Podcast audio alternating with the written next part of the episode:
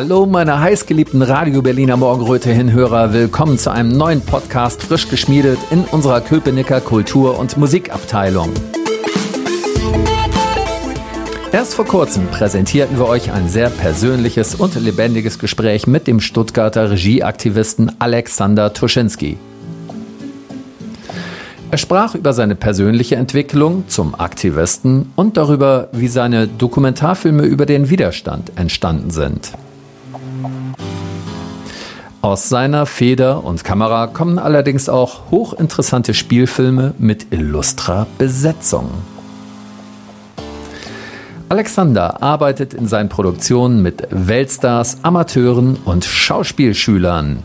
Er lässt sich in keine Schublade hineinstecken.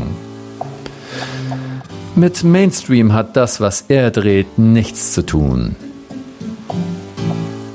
Angus McFadden, Schauspieler, unter anderem bekannt aus Braveheart, Equilibrium und Spartacus, sagt Folgendes über die Dreharbeiten zu Alexanders Film Timeless.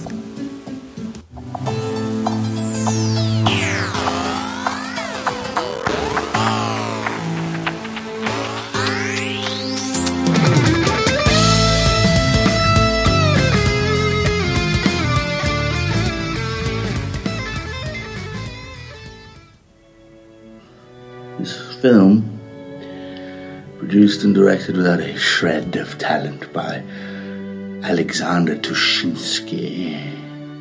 It's called Timeless, and it is a disgrace not only to the studio that made it, but to uh, the entire German film industry. It reflects appallingly on it as a whole. The entire production is unpardonable. I hated this movie. I hated, hated, hated this movie. Hated it. It's the sort of film that Ed Wood would make on a bad day.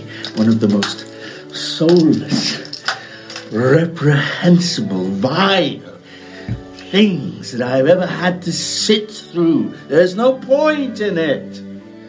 It's a vile piece of garbage without a shred of artistic distinction. Watching it was one of the most depressing moments of my life. Give me a, give me a cuddle. It's just a slough of rotting, putrescent, vile, disgusting, swill, worthless, shameful trash. Oh. Das war Angus oh. McFadyen über die Dreharbeiten zu dem Film Timeless von Alexander Tuschinski. Alexander, es ist ein nicht einfach zu verstehendes Englisch. Kannst du nochmal zusammenfassen, was er über dich und über die Dreharbeiten gesagt hat? Er sagt über den Film, es ist eines der seelenlosesten, bösesten Dinge, das er je mit ansehen musste. Mhm. Es sei ein böses Stück Dreck ohne eine Spur von künstlerischer Bedeutung. Mhm. Mhm. Also das jetzt mal so zusammengefasst. Ne? Was sagt ihr über Alexander Tuschinski? Er sagt, es, der Film und wahrscheinlich auch der Regisseur sei ohne eine Spur von Talent ja. eine Schande für das Studio, das ihn produziert habe. Abstoßend und widerwärtig werfe er ein schreckliches hm. Licht auf die deutsche Filmindustrie. Ja. Kannst du da so mitgehen mit der Kritik? Also hat dir das was gegeben? Ist das eine Form von konstruktiver Kritik? Also wo du sagen kannst, ah ja, damit kann ich arbeiten? Oder war das vielleicht nicht ganz so ernst gemeint? Sagen wir so, wir haben das in zwei Takes gedreht, hm. seine Kritik, und ich habe den zweiten Take genommen, in dem es noch ein bisschen härter war. Also ja, ganz so ernst sollte man es nicht nehmen. Sag mal, wie seid ihr darauf gekommen, sowas zu machen? Mal ah, ehrlich. Also tatsächlich, als er mich besuchte in Stuttgart, um bei Timeless mhm. mitzuwirken, wir hatten einfach über alles Mögliche geredet und auch gerade über Filmkritiker und böse Zitate in Filmkritiken. Und dann haben wir das gedreht und hatten einfach großen Spaß dabei. Also es war, wir haben so rausgesucht, was gab es von Filmkritikern für Zitate zu schlechten Filmen. Ach so, ja. Genau, also so, mhm. so sinngemäß. Mhm. Ich finde vor allem, der Text wird durch seine Präsentation besonders gut. Er ja. ist ja ein sehr bekannter und auch sehr guter Schauspieler, hat eine sehr starke Ausstrahlung. Mhm. Und mit der starken Ausstrahlung sagte dann so einen Text auf. Das fand ich schon sehr lustig. Ja, er hat in Braveheart eine sehr wichtige Rolle gespielt. Er hat äh, den König gespielt, also den schottischen König, der in Schottland im Auftrage von England hätte die Macht übernehmen sollen. Und am Ende ist er dann selber zum Revolutionär geworden. Ne? Er hatte auch in Equilibrium eine wichtige Rolle. Das ist ein mhm. Film mit Christian Bale. Und da taucht er auch gegen Ende auf, praktisch als ein ganz wichtiger Protagonist. Und mir macht es immer Spaß, mit Schauspielern auch zusammenzuarbeiten, die ganz interessante Rollen gespielt haben. Mhm. Und teilweise sie auch noch in ganz andere Rollen zu besetzen, das mag ich sehr gern. Aber jetzt mal zu dieser Szene. Er sitzt da auf einem Stuhl, hat ein Stück Stoff in der Hand. Was ist das für Stoff? Ach, das war irgend so ein Kunstfell, das wir hm. von irgendwas noch herumliegen er, hatten. Er streichelt es, als ob es eine Katze ist. Eigentlich war eine Katze vorgesehen, aber wir hatten nicht auf die Schnelle irgendwie eine Katze gewusst, woher wir eine Katze kriegen, die da so zahm ist, dass sie sich da so streicheln lässt. Das haben einfach dieses Kunstfell. Das ist irgendwie genommen. mit so wenig Licht gefilmt, die Stelle. Ich dachte die ganze Zeit, es wäre eine Katze. Also das war auch die Absicht. Das war die Absicht, ja. ja. ja. Ja, und dann ist da ständig eine Frau gekommen, die hat ihn nachgeschenkt, weil er sich dann auch noch nebenbei betrunken hatte. Ja. Einmal greift er noch nach ihrer Hand und nimmt die Finger in den Mund oder so, ne? Oder was macht er da? Ja, also er greift nach ihrer Hand, sie massiert seine Schultern, also das Ganze war, es ist mit vielen interessanten Elementen versehen. Es war auch viel improvisiert. Ja, ja. Und so sind meine Filme generell, dass ich überlege immer, möglichst viel Interessantes einzubauen. Ich habe mir das tatsächlich, als ich begonnen habe, Filme zu machen, da war ich 17, 18, also mit 17 habe ich den ersten gemacht. Da hatte ich irgendwann gedacht, ich möchte eigentlich Filme haben, wo man nicht sagt, okay, manche Szenen sind einfach nur so Standard, das muss man halt irgendwie so machen, sondern ich dachte, ich möchte versuchen, in möglichst viele Szenen, in möglichst viele Momente irgendwas Besonderes zu packen. Sei es irgendwie die Kameraführung, die Musik oder was darin geschieht, ich möchte einfach möglichst viel Besonderes einbauen, hm. so, so, wie es halt geht. Hm. Ja, das sind ja nicht Filme wie mit einem klassischen Drehbuch einer linearen Handlung oder wo man sagen würde jetzt, ähm, dass es so möglichst authentisch von den Schauspielern gespielt worden ist. Also ich würde mal sagen, ich musste mich ein bisschen reingucken in deine Filme und dann hatte ich mich aber dran gewöhnt. Dann ist eigentlich in erster Linie die Geschichte hat er sich immer erzählt, teilweise ganz egal, wie authentisch gespielt wurde. Und die Gefühle und die Stimmungen sind sehr stark transportiert worden.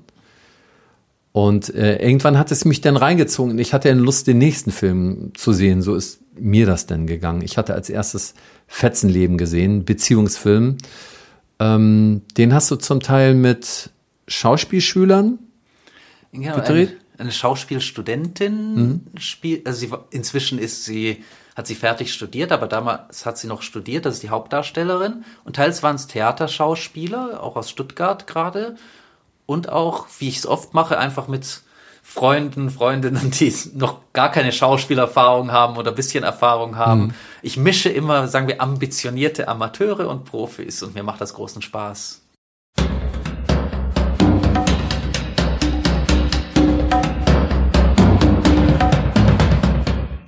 Die Radio Berliner Morgenröte Glücksfee Sabrina hat uns einen Shop eingerichtet.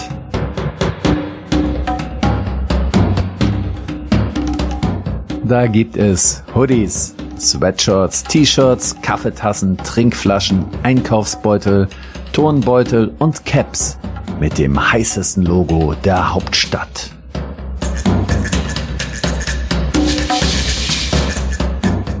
Und für die Rückseite mit dem legendären Morgenröten-Motto Klar sehen, querdenken, frei reden, RBM hören.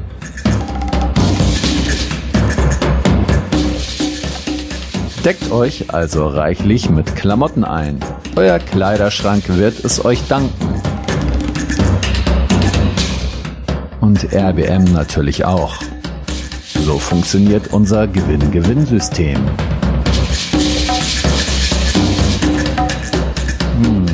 Und wenn alles gut läuft und wir es schaffen, unsere Welt schöner und liebevoller zu gestalten,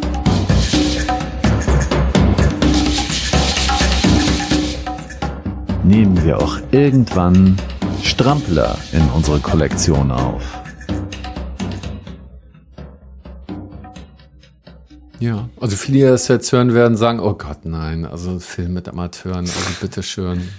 Ich, viele Leute haben, denke ich, ein Talent, gewisse Rollen zu spielen, selbst wenn man nicht ausgebildeter Schauspieler ist. Mhm. Und es ist sozusagen die Aufgabe, wenn man die Leute castet, dass man schaut, wer spielt welche Rolle wie gut. Und mhm. zum Beispiel, ich drehe ja oft Komödien, wenn wir jetzt über die Spielfilme mhm. reden. Mhm.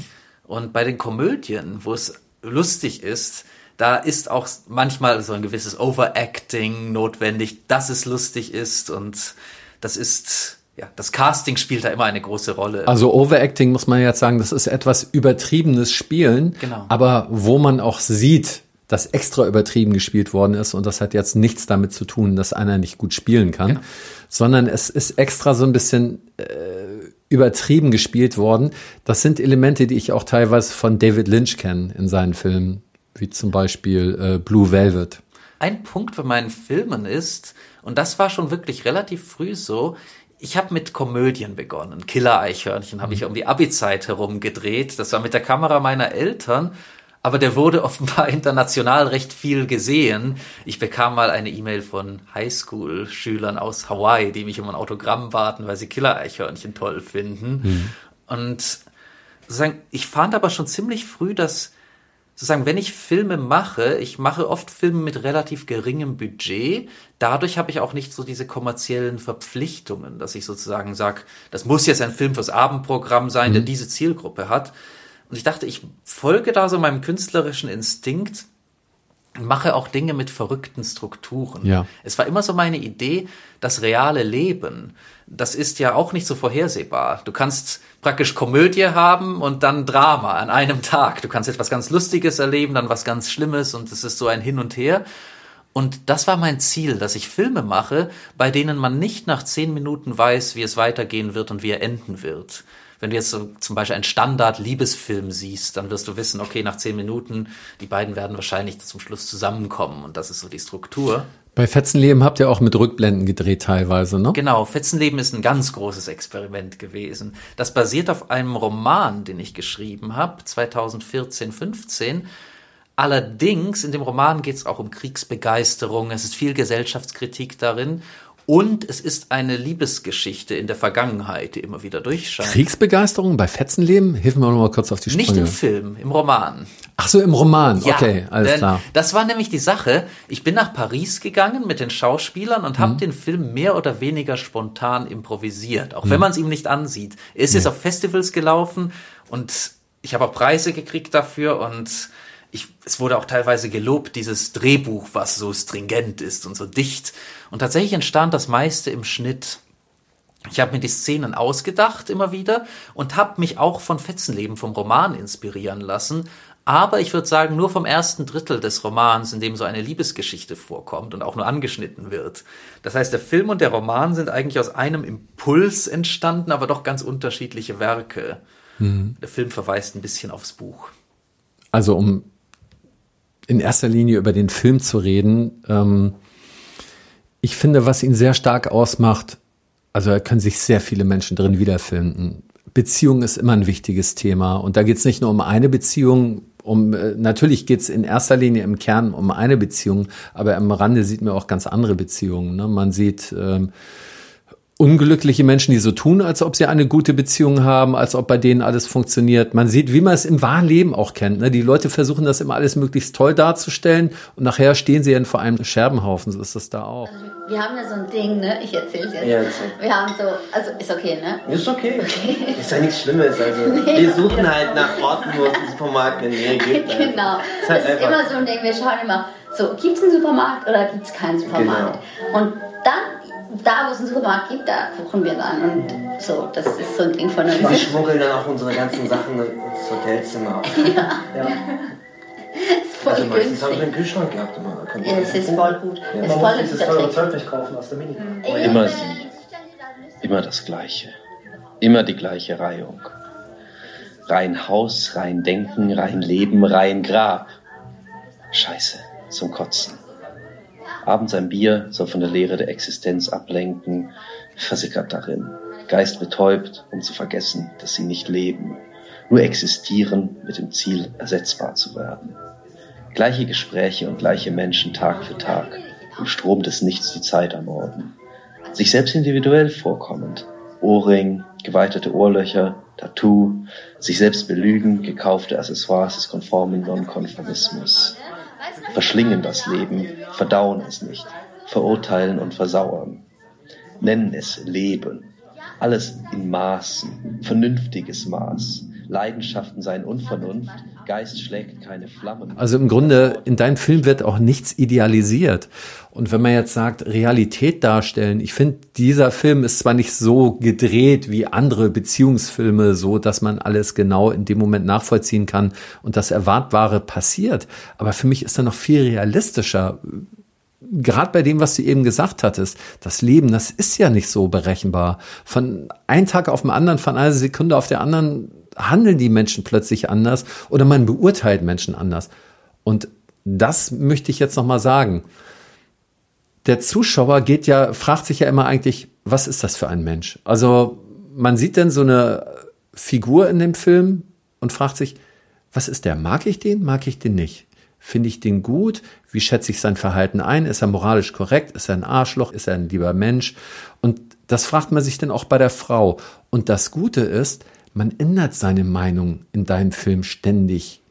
Man kriegt ständig ein neues Bild von beiden Protagonisten, auch wie die zueinander stehen. Ja, es baut sich ganz langsam ein Bild zusammen darüber, wie die Beziehung zwischen den beiden ausgesehen haben könnte. Und man ertappt sich immer dabei, zu, sich zu fragen, wer ist jetzt schuld und wer ist das Opfer? Und die Gefühle der anderen Frauen sind dir egal, oder was? Nein. Ich habe da auch keine Lust drauf. Ich möchte nicht irgendjemanden verletzen oder dass sich irgendjemand wegen mir schlecht fühlt.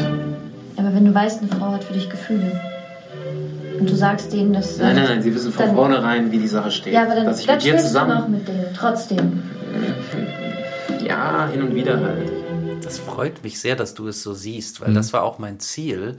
Ich habe ja vorhin erwähnt, sozusagen in meinen Filmen sind es oft Overacting, also übertriebene Schauspiel, aber mhm. das ist eher bei den Satiren, die ich genau. vorher gedreht habe. Also Fetzenleben, da wollte ich doch praktisch, es ist so eine Art Statement von mir zum Thema Beziehungen generell. Da sind teilweise eigene Erfahrungen eingeflossen, teilweise auch Sachen, die ich von anderen mitbekommen habe. Und es war mein Ziel, dass das Ganze, es ist aus der Perspektive des Mannes erzählt, aber ich wollte keine Karikatur einbauen von keiner mhm. Person. Ich wollte auch nicht gut und böse haben. Also ich dachte, das Beste ist, wenn es ein Film ist, wo Leute diskutieren können, welche Figur und zum Schluss kann man eigentlich sagen, beide wollten eigentlich nichts Schlechtes, aber haben sich nicht gut getan, ist eine Interpretationsmöglichkeit. Und für mich war es so spannend, weil als ich den Film drehte, habe ich mir immer wieder Szenen ausgedacht aus der Beziehung. Wir waren da in Paris eine Woche mhm. lang. Ich habe da ein Haus gemietet in einem Vorort. Wir waren dort und ich habe mir ständig Szenen ausgedacht. Wir haben gefilmt in Paris und dort, dann auch in Stuttgart noch gefilmt. Und mit jeder Szene kamen neue Facetten zu der Beziehung. Und ich habe den Film geschnitten, Stück für Stück, und dann fiel mir auch auf, Moment, wir bräuchten doch noch eine Sequenz, in der vielleicht noch das gezeigt wird und dann jenes. Und ich will darin auch viele Vorurteile gerade nicht bedienen, weil sozusagen man denkt, es ist eine offene Beziehung, die sie haben. Mhm. Und dann hatte ich irgendwann, ich war, hatte schon die ersten Sachen geschnitten, dann fiel mir auf, viele werden jetzt denken, er zwingt sie irgendwie dazu, dass er mit anderen was mhm. haben kann und mhm. sie stört das nicht. Dann habe ich extra eine Szene gedreht, in der man sieht, wie sie bei einem Streitgespräch anderen erzählt, nein, ich habe damit gar kein Problem. Und dann ist es natürlich, man merkt, also sie sagt, es ist für sie okay, dann kann man sich überlegen, inwieweit passt sie sich an ihn an oder nicht. Und sozusagen mit jedem Drehtag kamen neue Facetten dazu.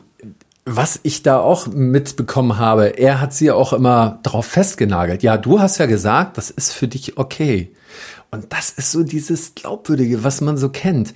Eigentlich, wenn er ein bisschen feinfühliger gewesen wäre, sie ist eine junge Frau, sie sehnt sich nach äh, Zustimmung, sie sehnt sich nach Zuspruch, sie ist ja jünger als er. Wenn man da ein bisschen sensibler mit umgeht, merkt man, ja, sie hat das gesagt, weil sie unbedingt Liebe haben wollte. Aber man kann nicht davon ausgehen, wenn man ein bisschen weiß, wie das Leben funktioniert, dass das dauerhaft so funktionieren wird. Menschen denken ja auch nicht jeden Tag das Gleiche und sehen ihre Beziehung nicht jeden Tag leicht. Deswegen ist das ja nicht wie ein Vertrag, dass man sagen kann, du hast da und da unterschrieben, das ist schon für dich okay. Natürlich ändert sich das. Ich weiß, du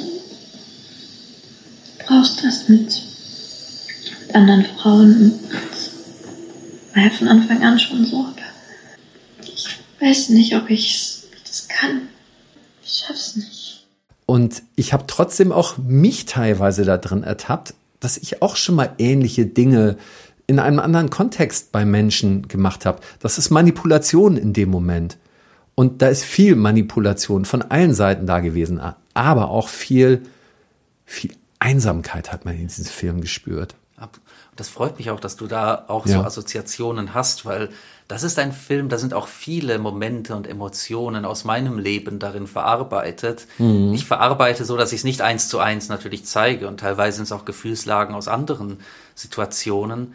Aber ich finde, Kommunikation ist so ein spannender Punkt, gerade auch zum Beispiel ein Punkt, der mir wichtig war bei dem Film, er ist in der Beziehung, sie sind zusammen, sie wirkt wie die perfekte Partnerin für ihn, sie findet alles toll, was er macht. ja. Und plötzlich, aus seiner Perspektive, kann sie ihn nicht mehr leiden. Ja. Und das ist, glaube ich, so ein Impuls. Ich tauche da ja auch als Schauspieler auf und sage das schon relativ zu Beginn. Ja, da hat sie sich an dich angepasst und dann irgendwann hatte sie genug und dann konnte sie dich nicht mehr leiden und fertig. Ja. Aber das ist etwas, das ist so schnell gesagt, aber es ist etwas, an dem Leute wirklich lange zu knappern haben. Ich habe auch mit einigen gesprochen, mhm. die in so ähnlichen Beziehungen waren, wo sie echt verarbeiten mussten, wie kann es sein, dass die Person, die meine Seelenverwandte ist, mich nicht mehr leiden kann. Also das, das ist eigentlich so ein Grundimpuls. Und dann war da was gesellschaftskritisches, was ich aus dem Roman Fetzenleben genommen habe, mhm. den ich geschrieben hatte. Der Roman ist ja sowas gesellschaftskritisches. Er entstand zur gleichen Zeit wie mein Film Timeless. Und darin ist praktisch, geht es um Spießer in der Gesellschaft. So ein Punkt, der mich damals beschäftigte, war, dass viele Leute meinen, sie seien tolerant, aber sind es gar nicht wirklich, sondern man ist halt so, was politisch korrekt ist. Und wenn die Political Correctness sich ändert und sagt, diese Gruppe ist schlimm, werden das wahrscheinlich einige Leute so mitmachen. Ja. Was mich ja dann in der Corona-Zeit sehr beschäftigt hatte, wo Menschen so mhm. tolerant waren gegenüber anderen Meinungen, anderen Lebensformen, außer man ist kritisch gegenüber der Politik da gerade, dann mhm. hat man keine Toleranz. Ja, ja. Und das ist so ein Thema. Also ich habe den Roman geschrieben, ungefähr gleichzeitig mit meinem Film Timeless. Und am Ende von Timeless kommt ein Song im Abspann, den habe ich aufgenommen und gesungen, auch getextet. Und zu Beginn vom Film Fetzenleben kommt der gleiche Song im Vorspann. Und das verbindet die so ein wenig, auch wenn es gar nicht Absicht war, das hat sich einfach so ergeben. Und Zitate aus dem Roman Fetzenleben kommen dann im Film Fetzenleben so vor. Im Film Timeless sieht man sogar das handschriftliche Manuskript von Fetzenleben. In ja, ich erinnere Szene. mich. Genau, und ich arbeite gerade an einem Konzeptalbum, das viele Gefühle zeigt, also ein Musikprojekt, das viele mhm. Gefühle zeigt, die ich so in den letzten zwei, drei Jahren empfunden habe wo dann tatsächlich auch Zitate aus dem Roman Fetzenleben vorkommen, aber diesmal Zitate zum Thema Krieg und Kriegsbegeisterung, nicht zum Thema Beziehung. In unserem anderen Interview haben wir festgestellt, dass es zumindest erstmal so aussah, als ob deine Eltern haben ja eine schöne Beziehung gehabt. Ne? Also immer in Relation zu dem, was man heutzutage sieht, sah das ja schon ganz gut aus, hattest du ein ganz gutes Vorbild. So, jetzt drehst du ja lauter Filme über Chaosbeziehungen und toxische Beziehungen, Warum hast du äh, nicht ordentlicher bei deinen Eltern hingeschaut, wie sie das gemacht haben? Warum ist bei dir alles so schief gelaufen im Leben? Bei mir im Leben weiß ich nicht. Ich würde aber sagen, in den Filmen. sagen, das war fies, dass ich das jetzt einfach behauptet ja, habe. Ne? Aber ich sag, in den, ich sag mal so, wenn ich einen Film mache über eine ja. glückliche Beziehung, kann es ein schöner Film sein, aber das ist nicht die Art Film, die mich interessiert. Und ich finde, es ist immer also gerade so emotional extreme Sachen sind viel interessanter man kann jetzt sagen im Leben und im Film, wobei sagen wir, im Leben ist ein Auf und Ab sehr anstrengend. Manchmal im Film kann es natürlich sehr reizvoll und spannend sein. Und ich muss sagen, was mir aufgefallen ist, jetzt auch gerade nachdem ich Fetzenleben gedreht habe, ich muss sagen, seit 2019 sind meine Sachen viel emotionaler ja. geworden. Ich hatte also der erste Film, den ich, der erste größere Spielfilm, den ich gedreht hatte, heißt Menschenliebe. Da war ich gerade 2021, als ich ihn gefilmt habe. Mhm. Und ich glaube, ich war 20, als ich sogar fertig war mit dem Dreh, 21 dann, als er rauskam. Den kann man auch im Internet schauen. Und ich finde das immer eine ganz interessante Sache, wenn man Menschenliebe und Fetzenleben nacheinander schaut. Weil Menschenliebe geht es darum, Frauen kennenzulernen, alles ganz locker. Und ich spiele immer die gleiche Rolle darin. Mhm. Konstantin, der immer Flirt-Tipps gibt, irgendwelche Sachen, die nicht so politisch korrekt sind, sagt und so locker ist, was das Kennenlernen angeht. Und ich hatte, als ich Fetzenleben drehte, den Eindruck, ich habe so diese Komödie aus Menschenliebe genommen, dieses, wie man Frauen kennenlernt, wie man jede Frau in zwei Minuten rumkriegt, und habe das dann mit der Wirklichkeit kollidieren lassen, ein wenig. Sozusagen in Menschenliebe und so weiter, das sind Komödien, die wurden schon mit dem Frühwerk von Woody Allen verglichen, von amerikanischen Festivals, wo die liefen, was mich sehr geehrt hat natürlich. Und dann bei Fetzenleben ist halt so dieses anarchistische Denken, kommt dann mit echten Gefühlen in der Realität zusammen und man sieht der Mensch, der so traurig und einsam ist und sich zurückerinnert und so weiter, während ich immer noch als Konstantin vorkomme und sage, komm, such dir doch einfach eine neue. Jetzt keiner konnt, keiner hat sie gekannt, wo sie so jung war, wie du sie gekannt hast, also freu dich und also ich sage immer so echt böse Sachen teilweise. Also der Hauptdarsteller in diesem Film in seiner Ewigschleife von, ja, ich würde mal sagen, Sexbesessenheit, also auch Selbstbestätigung immer wieder durch Sex holen und dann am Ende dadurch wieder angekotzt sein. Das geht einem schon nahe, muss ich sagen. Ähm, das äh, gab mal einen Film über Beziehungssucht, über mit Selbsthilfegruppen. Äh, Thank You for Sharing heißt der Film. Das hat schon diese Qualität gehabt und äh, thank, äh, Thanks for Sharing, das war wirklich auch, äh, kann ich auch mal empfehlen. Das war schon ein Film, der nahegegangen ist. Ähm, und in diesem Film hat das tatsächlich auch funktioniert. Also diese, diese Schleife, dieser Wahnsinn, diese Verzweiflung von dem Typen, der da durch die Stadt rennt und versucht irgendwie eine Lösung zu finden für sein Problem und trotzdem immer wieder das Gleiche tut. Er tut immer wieder das Gleiche und er ist sehr am Kämpfen. Er will raus aus der Schleife und er, er macht ja immer wieder das Gleiche.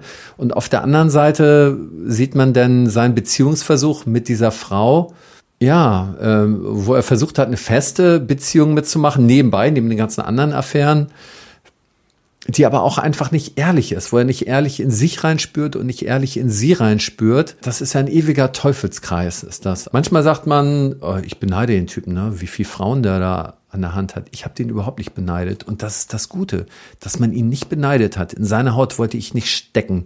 Das war schmerzhafte Einsamkeit, war das.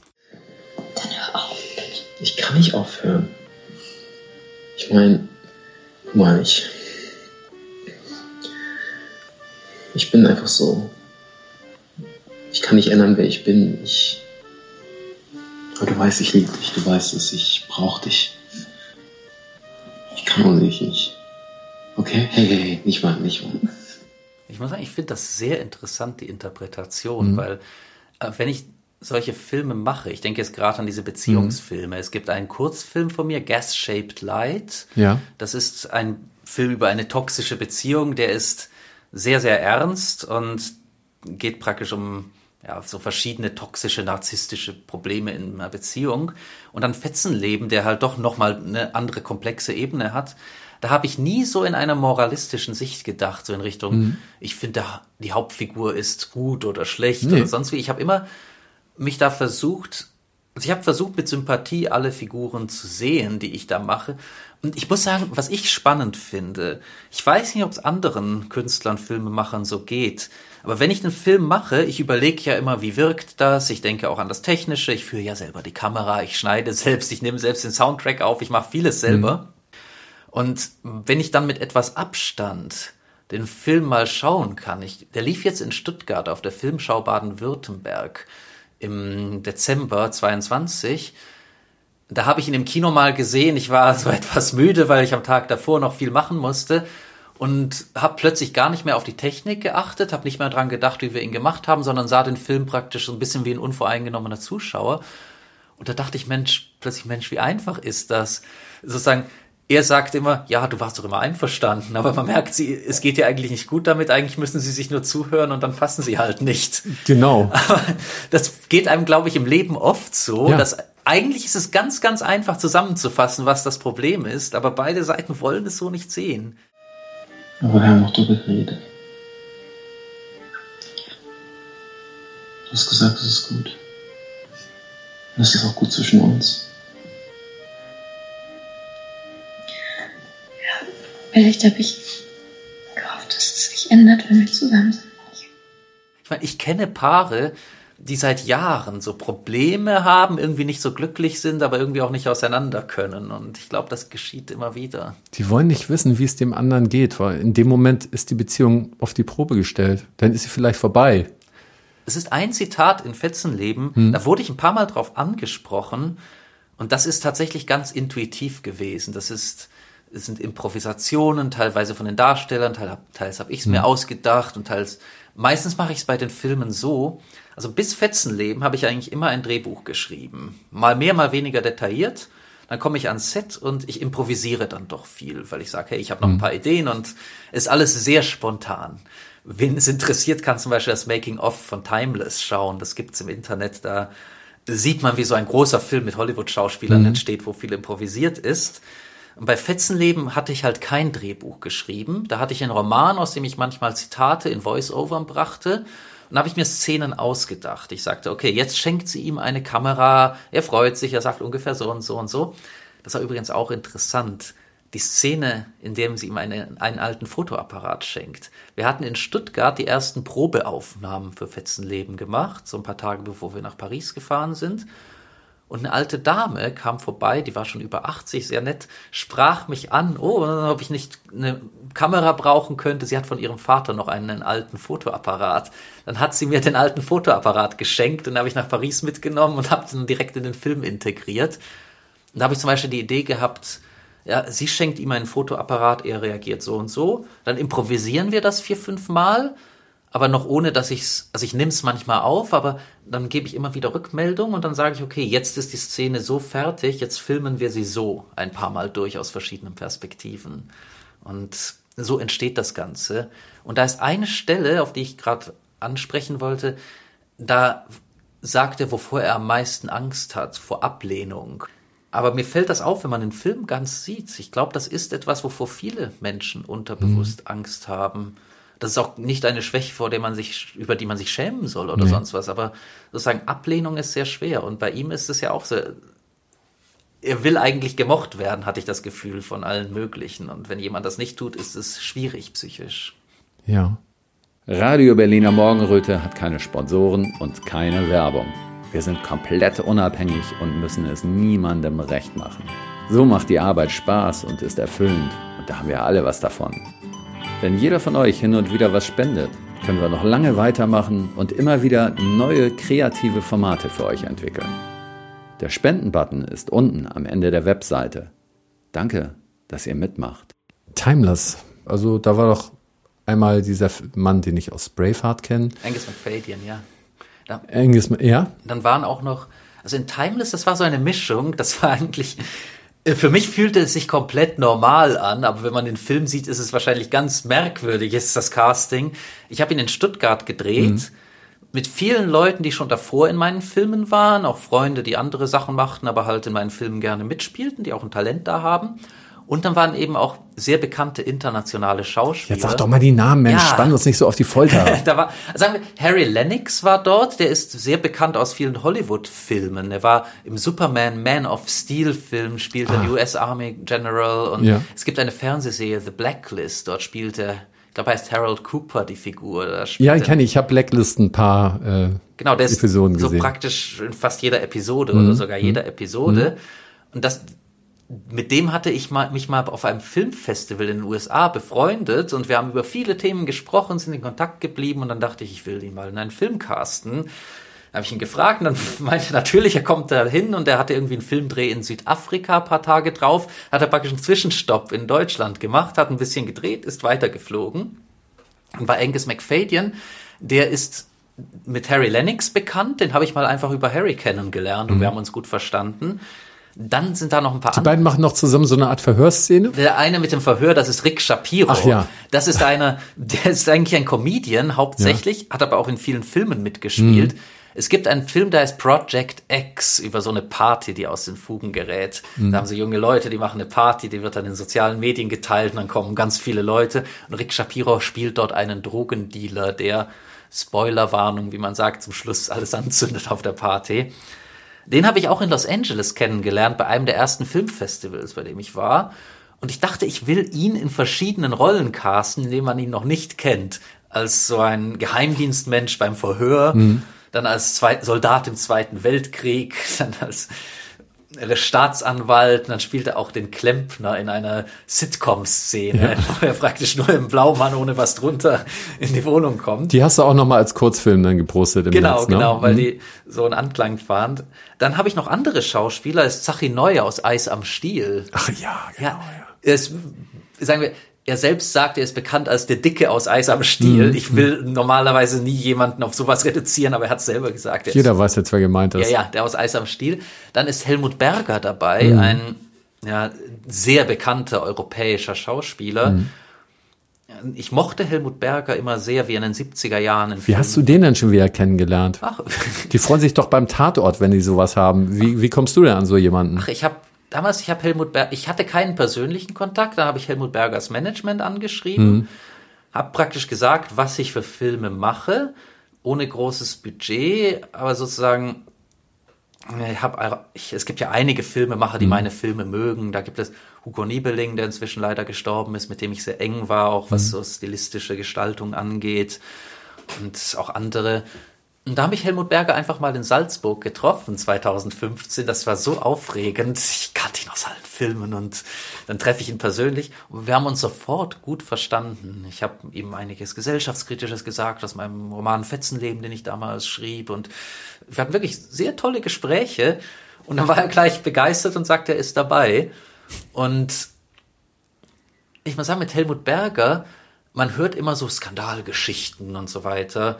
Und ich hatte mich vorbereitet, oh, das wird wahrscheinlich aufregend, abenteuerlich. Ich muss sagen, er war am Set absolut freundlich, diszipliniert, sehr, sehr nett. Also ich, das waren ganz tolle Dreherfahrungen für mich. Und Helmut Berger, ich habe mit ihm auch noch eine Szene gedreht für meinen Film Revolution, den ich 2017 begonnen hatte, den ich aber dann jetzt auf Eis gelegt habe, den ich aber auch vielleicht mhm. wieder aufnehmen möchte. Das war ein Drehbuch, das ich 2010 schrieb und dann lange Zeit nicht umgesetzt hatte. Revolution, das ist für mich jetzt auch wieder ein Stichwort, weil das kommt in Timeless auch oft vor. Ne? Ja. Da wird ja ein Zeitsprung gemacht, teilweise zurück in die Nazi-Zeit, dann wieder in die jetzige Zeit, irgendwelche Hausdurchsuchungen, mal bei Rechtsextremen, mal bei Linksextremen und alles Leute, die eine Revolution anzetteln wollen. Oh, Timeless ist so eine Geschichte. Also ich habe den Film 2014 begonnen, der Dreh hm. war dann 2015 zu Ende und er sollte in einer nahen Zukunft spielen in der man im Namen von Glück und Liebe ins Gefängnis gesteckt wird, wenn man nicht die offizielle Meinung hat. Ach ja, stimmt. Und der Film, und ich dachte, welches Jahr soll das sein? Und während wir drehten, habe ich 2017 gesagt. Und dachte ich, Moment, nein, ist es jetzt 2015? Dann ist der Film 2016 draußen, dann ist schon 2017, haben wir 2020 draus gemacht. Krass. Das heißt, der Film spielt im Jahr 2020 und ich hatte damals gedacht, also von wegen politische Korrektheit und so weiter. Ich habe das dann satirisch überzogen, mhm. aber ich hatte immer die Überzeugung, wenn irgendwie autoritäres Denken wiederkommt, in irgendeiner Form, wenn es irgendwie in die Gesellschaft kommt, wird es nicht unter der Maske praktisch von einer früheren Ideologie kommen. Weil in dem Film siehst du zu Beginn ja so stereotyp dargestellt als Komödie, rechts und Linksextreme, wenn man Extreme sagt, auf jeden Fall so angehaute Leute, dann sieht man esoterische Leute und alle werden verhaftet. Und da war meine Idee, die Ideologie, die man in Timeless sieht, verwendet keine Phrasen von aktuellen Ideologien. Es ist sowas mhm. ganz Abstraktes. Der Kanzler genau. dort sagt im Namen von Glück und Liebe. Ja. Wir haben dann auch in der zweiten Hälfte von Timeless kommen so Nachrichten, um für das seelische Wohl unserer Bürger zu sorgen, haben wir jetzt The Wall of Happiness, die Mauer des Glücks eingerichtet, die Internetinhalte filtern soll, die von außen kommen, die nicht passen und so. Sagen wir so, es sind viele Gedanken darin. Da ist zum einen die Gefahr von autoritärem Denken. Mhm. Das war auch der Geist, in dem ich dann Fetzenleben schrieb, während ich Timeless drehte. Und dann war auch noch der Gedanke, wir sehen ja zum Schluss, sie wollen eine Revolution machen und radikalisieren sich. Auch auf eine sehr ja.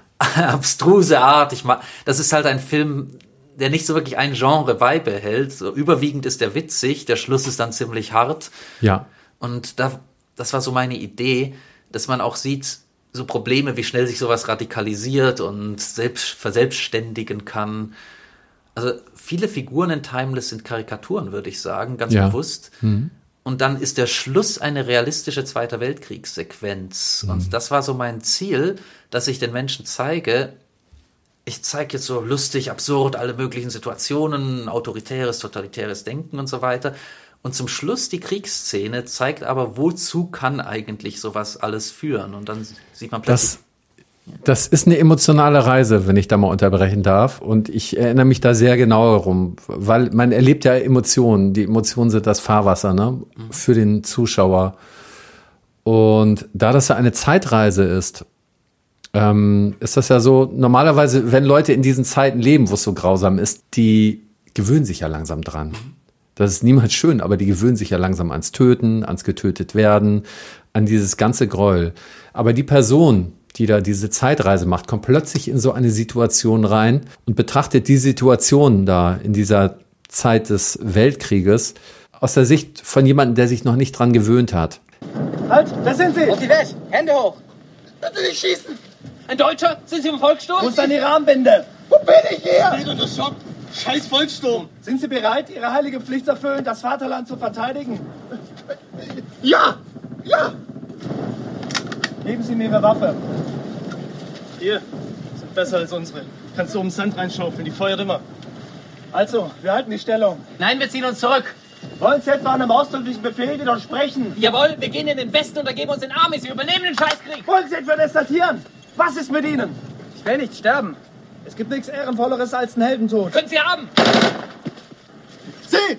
Sind Sie mit uns oder gegen uns? Für Sie! Keine Dummheiten! Die Waffe ist ungeladen! Kann das Magazin ich will nicht sterben! Niemand will sterben! Das ist so berührend, so nah. Man sieht da keine Helden, man sieht da keine grausamen Typen, man sieht da einfach Menschen, die von den Bräuchen dieser Zeit getrieben sind und auch da machtlos gegen sind. Ich finde die Interpretation sehr stark von dir, weil das ist auch ein Gedanke, den ich hatte, als ich es gedreht hatte.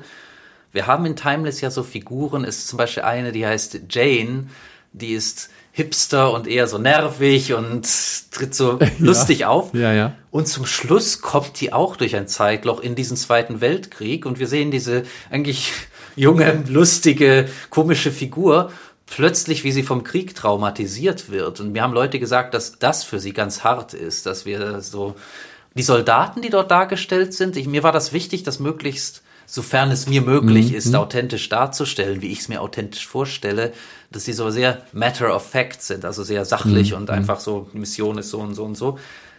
Und am meisten, habe ich gehört, hat Leute tatsächlich das Schicksal dieser jungen Frau zum Schluss betroffen, ja. die so eigentlich so als lustige, nervige Figur im Film auftaucht und plötzlich im Krieg traumatisiert wird und dadurch eine gewisse Menschlichkeit auch kriegt. Ja. Halt, wer da?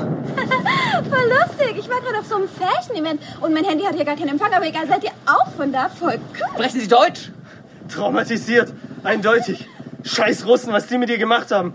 Euer Retro-Military-Look ist voll hipstermäßig, voll cool. Hey, ich kenne dich, voll cool. Wir nehmen Sie auch mit. Komm, wir nehmen Sie in den Westen mit. Wir überleben den Krieg. Was ist überhaupt Krieg? Kommen Sie mit. Wir bringen Sie in Sicherheit. Keine Sorge. Was? Hier ist schmutzig. Oh. Warum ist das so gut? Biene! Oh, Händel, welche Scheiße! Frisst die Braten im Ofen braun wie Brot. Das ursprüngliche Ende, das alternative Ende, das habe ich auf der DVD Mhm. drauf. Mhm. Vielleicht mache ich das auch mal ins Internet. Ich hatte tatsächlich überlegt, den Film lustig enden zu Mhm. lassen, dass sie im Zweiten Weltkrieg landen. Dann gehen die Soldaten los und diese Frau Jane textet einen Soldaten einfach die ganze Zeit zu über komische Sachen und über Hipster-Sachen und der Soldat ist ganz verwirrt und darüber läuft der Abspann zu lustiger Musik. Das habe ich auch so gedreht tatsächlich als Alternative. Aber ich dachte, nee, nee, nee. Dann vergisst man den Film wieder. Richtig. Wie gesagt, man weiß nie, was passiert im Leben und wie es sich entwickelt. Wenn man, du hast zwar nicht gesagt, es ist ein Antikriegsfilm, aber wenn man eine nachdenkliche, klare Haltung in sich entwickeln will, dann muss man sich den Schluss von dem Film so angucken, wie er jetzt gemacht worden Genau, ist. das Und das macht ja etwas mit einem. Natürlich hat man erstmal keine positiven Gefühle, wenn man da rausgeht. Aber man ist innerlich damit beschäftigt und man sagt, nee, so weit soll das nicht kommen. Also da bewege ich mich mal. Das bewegt einen viel mehr, als wenn das jetzt humorvoll endet. Das macht nichts mit einem. Das ist auch was, was ich, ich finde das sehr, sehr gut, dass du es bemerkst. Das sage ich jetzt immer wieder, Mhm. aber man, ich finde, du hast so viele Gedanken, die da ganz eine Resonanz haben mit dem, was Mhm. ich da wollte. Weil der Roman Fetzenleben, den ich zur gleichen Zeit wie Timeless schrieb, wie gesagt, der Film ist die Beziehungsgeschichte, Mhm. aber im Roman beginnt es mit Studentenleben, Affären, Hinterhertrauern einer Ex-Beziehung und dann kommt Kriegsbegeisterung. Der Protagonist wird eingezogen in den Krieg und es äußert sich immer krasser praktisch und es sind immer schlimmere Kriegsszenen. Und ich habe ja erzählt, ich nehme gerade ein Album auf, ein Konzeptalbum mit Songs, die ich teilweise 2021 im Winter schon begonnen hatte und die nicht unmittelbar genau die Dinge thematisierten, die da politisch geschahen, aber viele Gefühle umsetzen. Und der letzte Track von diesem Album ist eine Art Klanglandschaft zum Thema Krieg, in dem ich praktisch aus dem Roman das Ende als Grundlage nehme für den Text. Und die Musik ist noch eine andere dazu. Und ich glaube, viele Leute haben so ein Bild von Krieg, das war, glaube ich, immer schon so fast wie so eine Art sportlicher Wettkampf. Genau. Also ich glaube, fast als ob man keine Ahnung, Paintball spielt, Ja, wo man ja. mit Farbbällen aufeinander schießt. Und natürlich wird Krieg oft von den Überlebenden erzählt. Also die Leute, die Mhm. den Krieg überlebt haben. Und dadurch gibt es, glaube ich, bei ma manchmal intuitiv diese Illusion, wenn man sich nur geschickt anstellt, wird man da schon durchkommen. Mhm. Natürlich nicht bei allen, aber bei manchen Leuten. Und ich glaube, das ist etwas, was mich immer so berührt. Wenn Krieg ist, ist es wirklich wie ein Glücksspiel. Verliert man sein Zuhause, verliert man sein Leben, bleibt man körperlich gesund?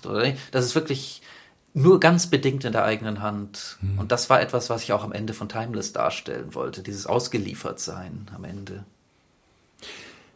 Ja, das sind für mich nochmal ein paar sehr wertvolle Sätze zum Schluss, aus gegebenen Anlass. Ne? Krieg ist wieder Thema. Und ähm, Krieg ist nichts Statistisches und was sonst irgendwo auf der Welt stattfindet. Mm, ja, ich will jetzt gar keine großen weisen Worte zum Schluss sagen. Ne? Ähm, ich kann nur empfehlen, auch diesen Film zu gucken, da ein Gefühl zu entwickeln. Ich muss nochmal sagen, ähm, ganz großen Dank für diese Art der Filme. Die sind nicht so gemacht, wie man sie erwartet. Und sie machen auf der emotionalen Ebene was mit einem. Man kann es nicht immer so einmal analysieren mit dem Kopf und man fühlt sich auch nicht immer gut bei den Filmen. Aber auf der in emotionalen Ebene erreichen sie sehr viel und machen sehr viel mit einem. Und ja, dafür danke, mein Lieber. Ja, danke dir. Let's run away like Bonnie and Clyde. Let us leave all behind. Now let us decide. You want to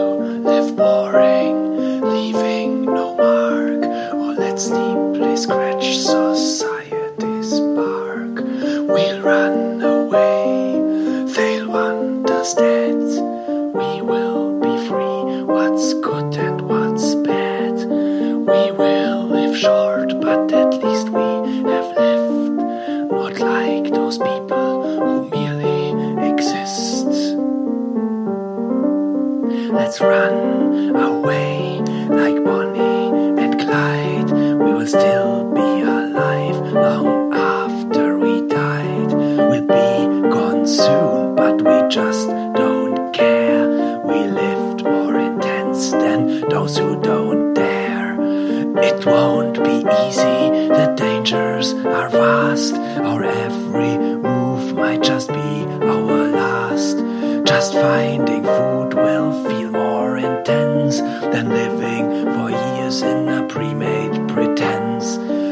Those who just do what everyone does, those who just judge and don't start a fuss, they won't understand us, and that feels so right. While they dim away, we are living tonight. Let's be born again, just like Bonnie and Clyde. Leave all behind, let us brush it aside. Death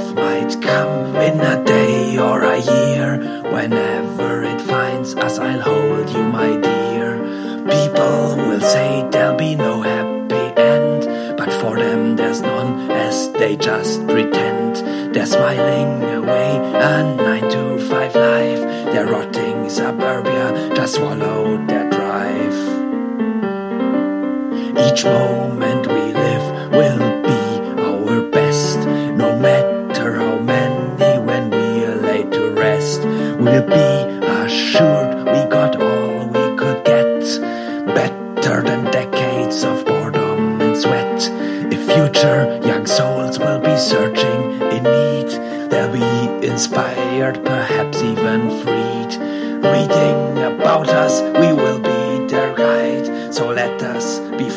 Like Bonnie and Clyde.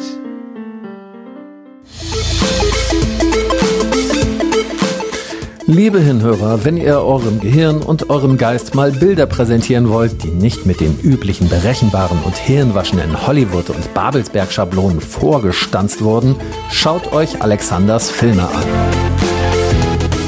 Gönnt euch einfach mal ein paar neue Sehgewohnheiten. Liebe Widerstandskünstler, ohne Klischees zu bedienen und ohne zig Millionen zu investieren, ist es möglich, tiefgehendes, humorvolles und provokantes Kino zu produzieren. Wir brauchen den vorgefertigten Scheiß, den sie uns präsentieren, nicht mehr.